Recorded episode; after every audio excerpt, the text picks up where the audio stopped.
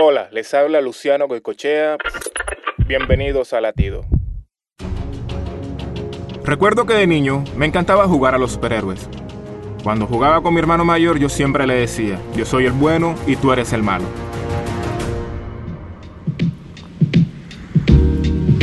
Para decir verdad, aún de adultos nos gusta identificarnos como los buenos, pero actuamos siempre como tal. Gálatas 6:10 nos dice, por lo tanto, siempre que tengamos la oportunidad, hagamos bien a todos, y en especial a los de la familia de la fe.